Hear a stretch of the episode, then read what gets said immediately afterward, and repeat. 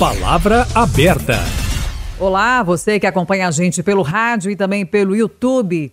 Está prevista para a próxima semana a votação na Câmara dos Deputados do projeto de lei que proíbe o casamento entre pessoas do mesmo sexo no Brasil. A votação seria essa semana, mas por falta de acordo e muita polêmica foi adiada. O projeto de lei original foi apresentado em 2007 pelo então deputado federal Clodovil Hernandes, que morreu em 2009. O texto original pretendia mudar o Código Civil para prever a possibilidade de que duas pessoas do mesmo sexo pudessem se casar por meio de contratos sobre suas relações patrimoniais. O relator do texto atual, o deputado pastor Eurico, do PL de Pernambuco, porém, rejeitou todo o projeto original de Clodovil e adotou outro, de autoria dos ex-deputados Pais de Lira, do PTC de São Paulo, e Capitão Assunção, do PL do Espírito Santo. A atual versão afirma que, abre aspas, nos termos constitucionais, nenhuma relação entre pessoas do mesmo sexo pode equiparar-se ao casamento ou à entidade familiar, fecha aspas. Na justificativa do projeto, os deputados afirmaram que Aprovar o casamento homossexual é negar a maneira pela qual todos os homens nascem neste mundo e também é atentar contra a existência da própria espécie humana. No Brasil, não há lei que permita ou regularize o casamento homoafetivo. No entanto, por decisão do Supremo Tribunal Federal, a união estável é possível desde 2011. Em 2013, o Conselho Nacional de Justiça determinou aos cartórios a obrigatoriedade de realizar também o casamento. Para debater o assunto, Palavra Aberta recebe agora Penélope Fontana, diretora do CELOS, que é o Centro de Luta pela Livre Orientação Sexual e Identidade de Gênero de Minas Gerais. Bom dia, Penélope. Obrigada pela presença. Nós que agradecemos o convite neste momento importante que a gente está aqui para poder debater sobre nossas vidas, né? Como a gente sempre costuma dizer, Nada de nós sem nós.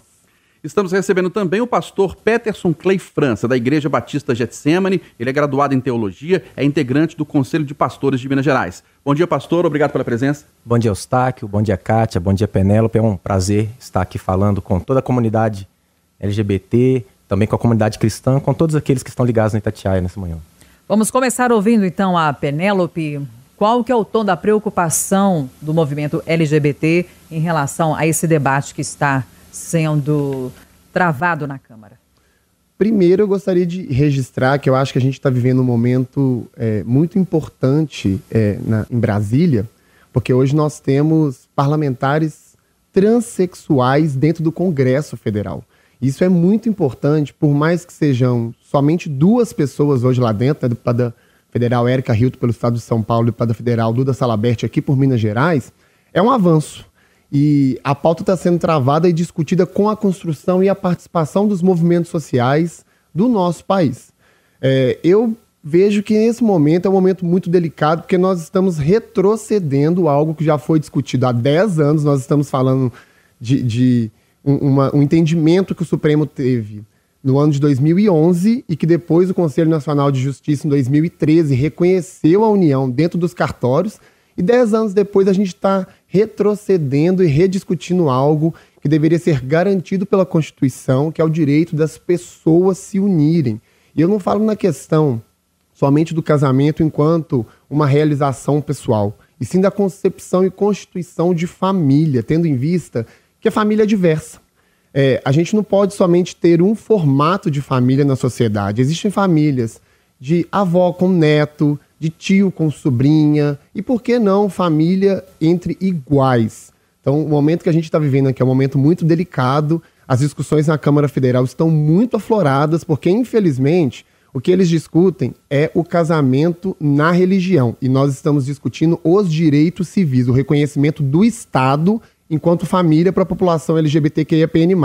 E frisar que nós não somos mais uma comunidade, nós somos uma população composta por inúmeras pessoas em todo o país. Para deixar claro, com o reconhecimento da União Civil, o que, que vem atrás? O que, que, o que, que ela traz em relação a direitos para vocês? É importante, para além dessa questão pessoal que a gente se coloca aqui, da união das pessoas em quererem estar juntas, é o reconhecimento também das questões previdenciárias, da questão da herança, da questão dos auxílios, da inclusão é, dos pares nos planos de saúde, nos bens, Então, isso materializa essa relação para o Estado. E a gente precisa avançar, tendo em vista que esses casais existem, essa população está presente e nós precisamos ter esses direitos garantidos e assistidos a essa população.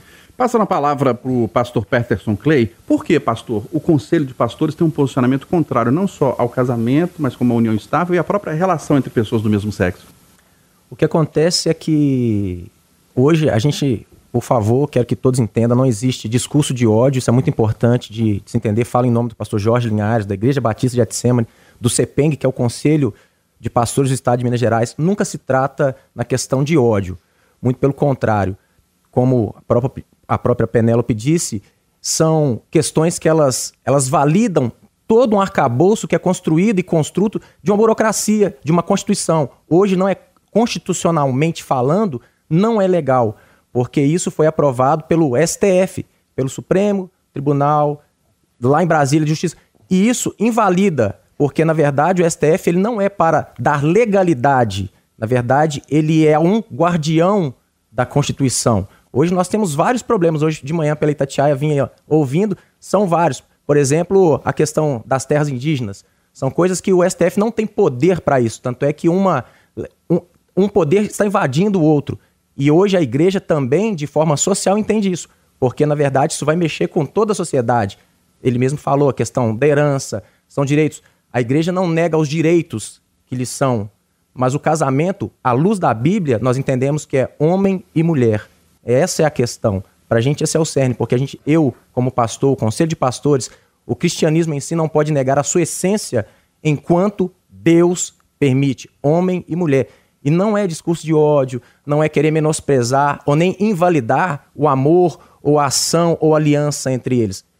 O nosso, a nossa questão é não pode ser visto como casamento. Mas e se um homem amar outro homem e quiser se relacionar com ele? Uma mulher amar uma mulher e quiser se relacionar? Por que o impedimento? Se Deus prega o amor. À luz da Bíblia, não, o amor existe em vários tipos. O amor filho, o amor eros. A questão, quando se trata de amor entre homem e mulher, ele é muito mais abrangente que simplesmente o amor.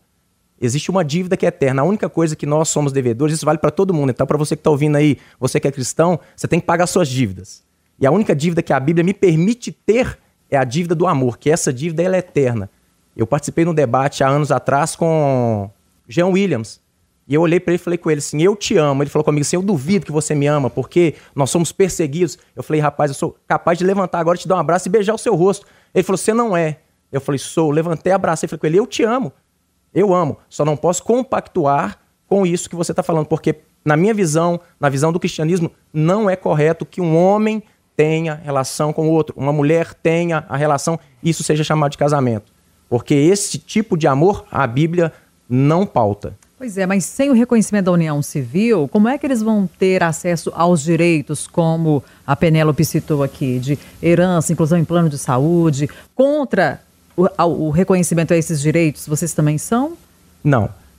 Todo ser humano tem direitos e deveres e obrigações. A questão do cristianismo com essa pauta é simplesmente a questão do casamento. Não é uma instituição que possa ser chamada de casamento. Agora, os, os direitos legais também não podem ser negados tanto a eles e não pode ser dado também pelo STF, porque isso infringe diretamente a Constituição. Por exemplo, o Brasil em 2000, não foi nem em 2011, foi em 2000, foi o primeiro país no mundo a reconhecer uma união homoafetiva.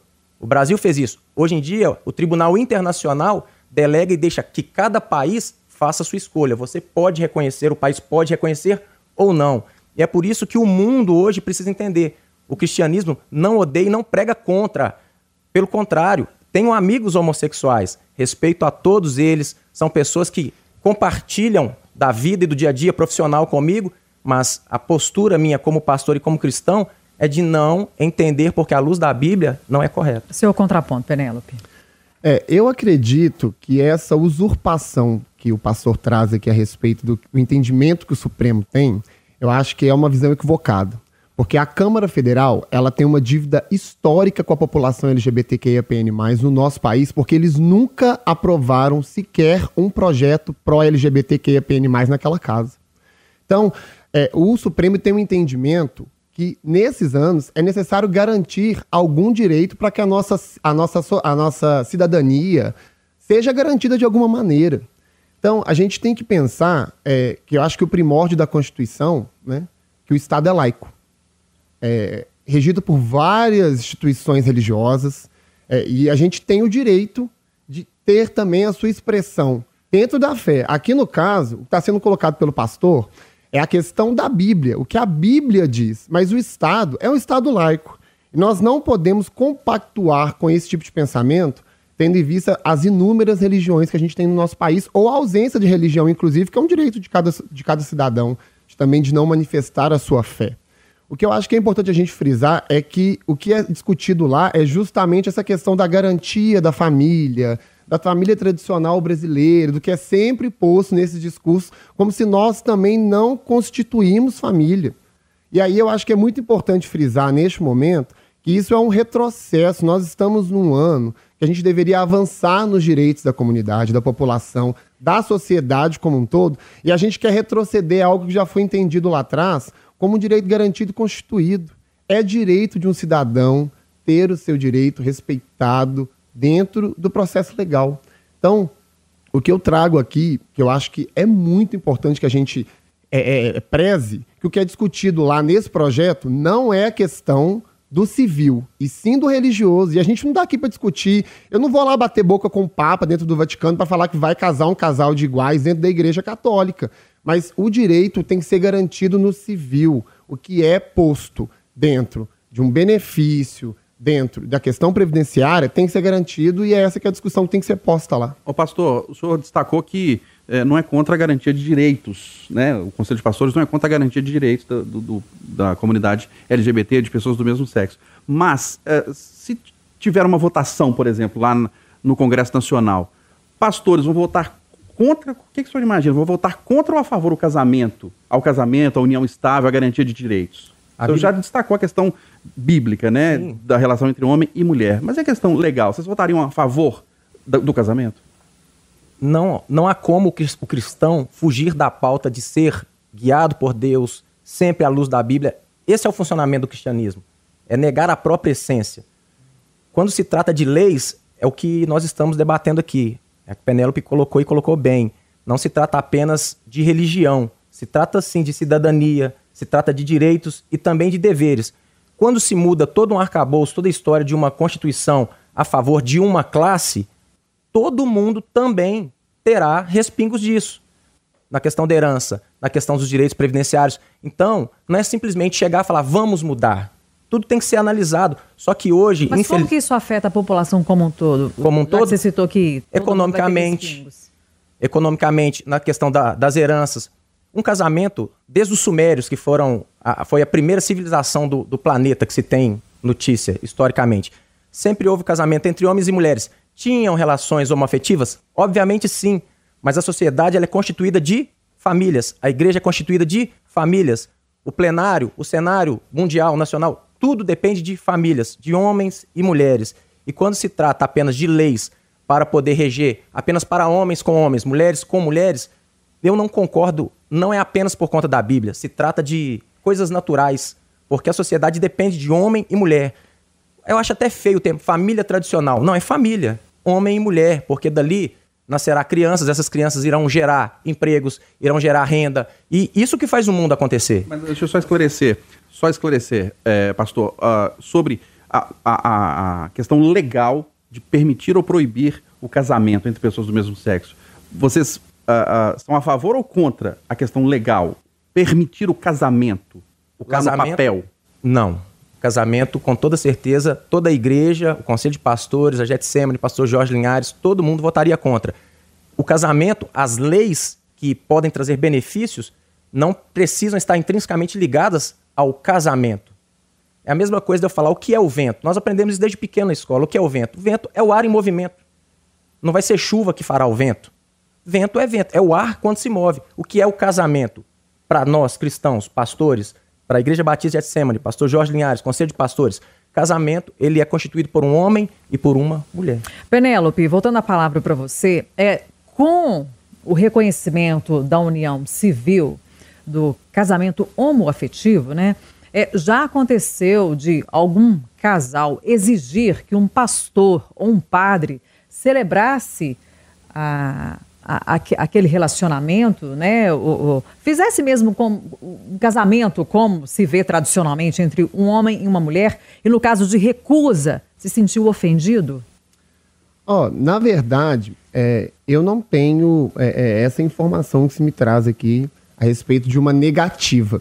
Aqui em Belo Horizonte, por exemplo, nós temos uma igreja contemporânea, que é uma igreja composta por dois pastores que são casados e são gays. Então, essa igreja é uma igreja que acolhe a população LGBTQIAPN+, na sua mais diversa forma. Porque existem muitos LGBTs que têm fé. Que frequentam a igreja da Lagoinha, provavelmente a igreja de Getsemane, ou alguma outra igreja. É, e eu acho que é importante é, a igreja. Mas se fosse. Mas é, é, você não tem informação de que, por exemplo, dentro da igreja batista da Lagoa. Da negativa, não. Não. Da negativa, não. Uhum. Mas a gente já acompanhou pela internet alguns casamentos, sim, que foram feitos de forma cristã, com um pastor ou alguém que promoveu aquele culto naquele momento. Uhum.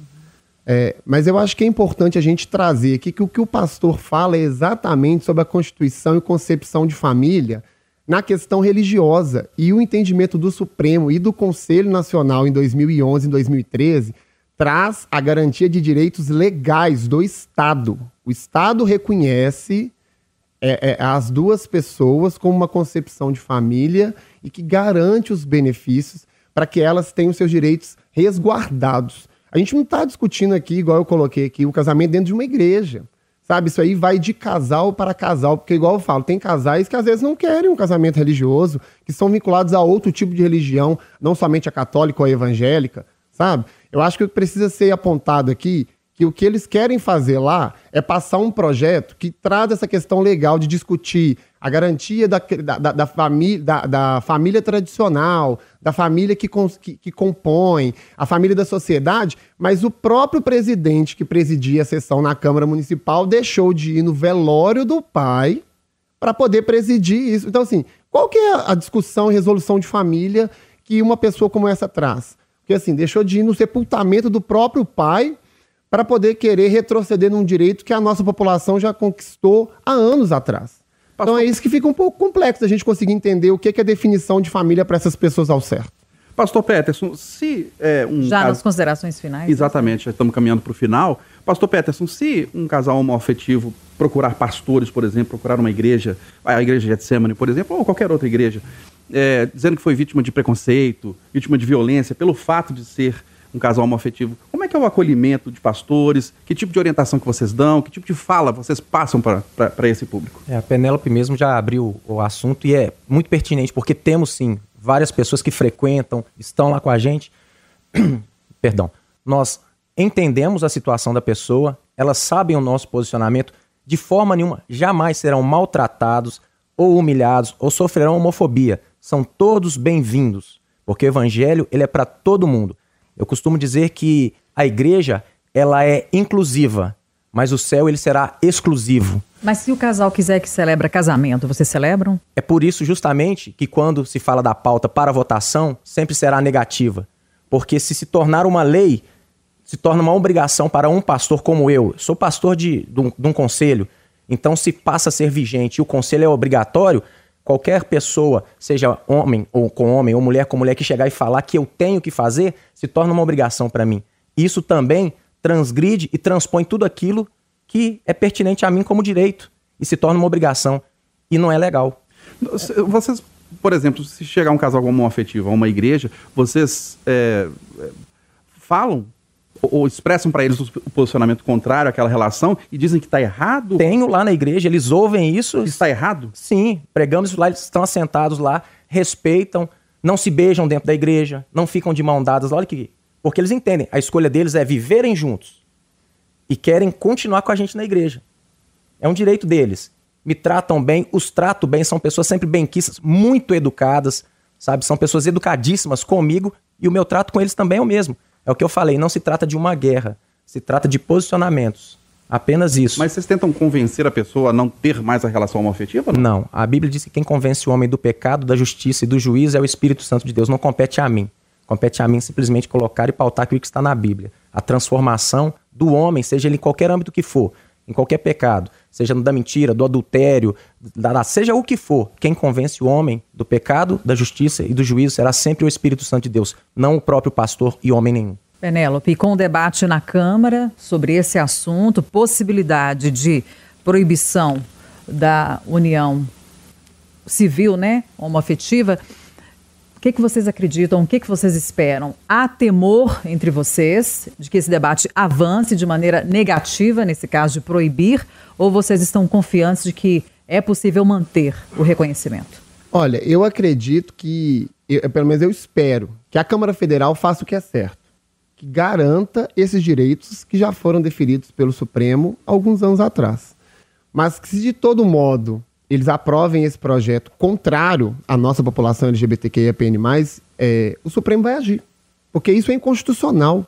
Esse direito já está previsto pelo Supremo. O Conselho Nacional de Justiça já atua desde 2013. É, é, em, em, questão de números, já são mais de 80 mil uniões no país. É, Minas Gerais é o terceiro estado é, é, que lidera a, os casamentos homoafetivos e as uniões estáveis aqui no nosso país. Então, eu acho que é, é um entendimento legal, jurídico, e que o Supremo, de alguma maneira, vai agir para que, sendo aprovado, derrube esse projeto de lei. Porque aquela Câmara deveria garantir a nossa cidadania, deveria promover a inclusão, a vida, as pessoas da sociedade. E esse projeto é um projeto que exclui. É um projeto que, mais uma vez, reafirma que nós não somos considerados como cidadãos. É isso, isso é muito ruim. Isso é muito ruim. A gente está vivendo um momento que a gente está discutindo ainda se pessoas travestis e transexuais vão usar ou não o banheiro feminino. Enquanto pessoas todos os dias sofrem violência, são agredidas, com altos índices de crueldade, são assassinadas dentro do nosso país por ser quem são. O, país, o Brasil é o país que mais mata pessoas LGBTQIAPN+, no mundo, só por elas ser quem são.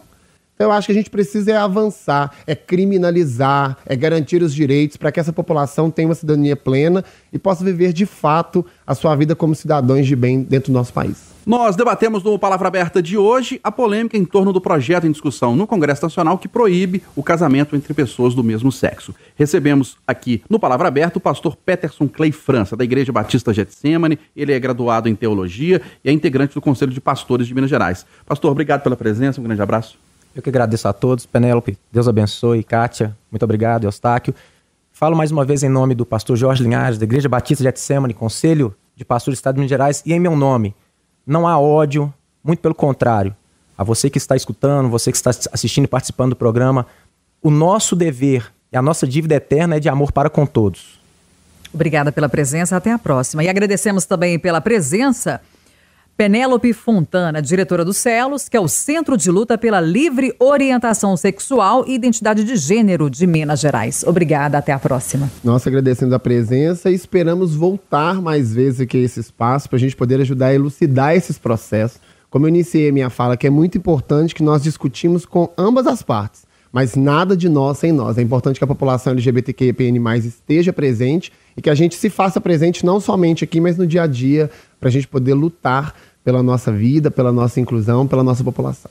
Lembrando que o Palavra Aberta está disponível no nosso canal no YouTube e vai ao ar todo sábado, 8h25, aqui no Jornal da Itatiaia.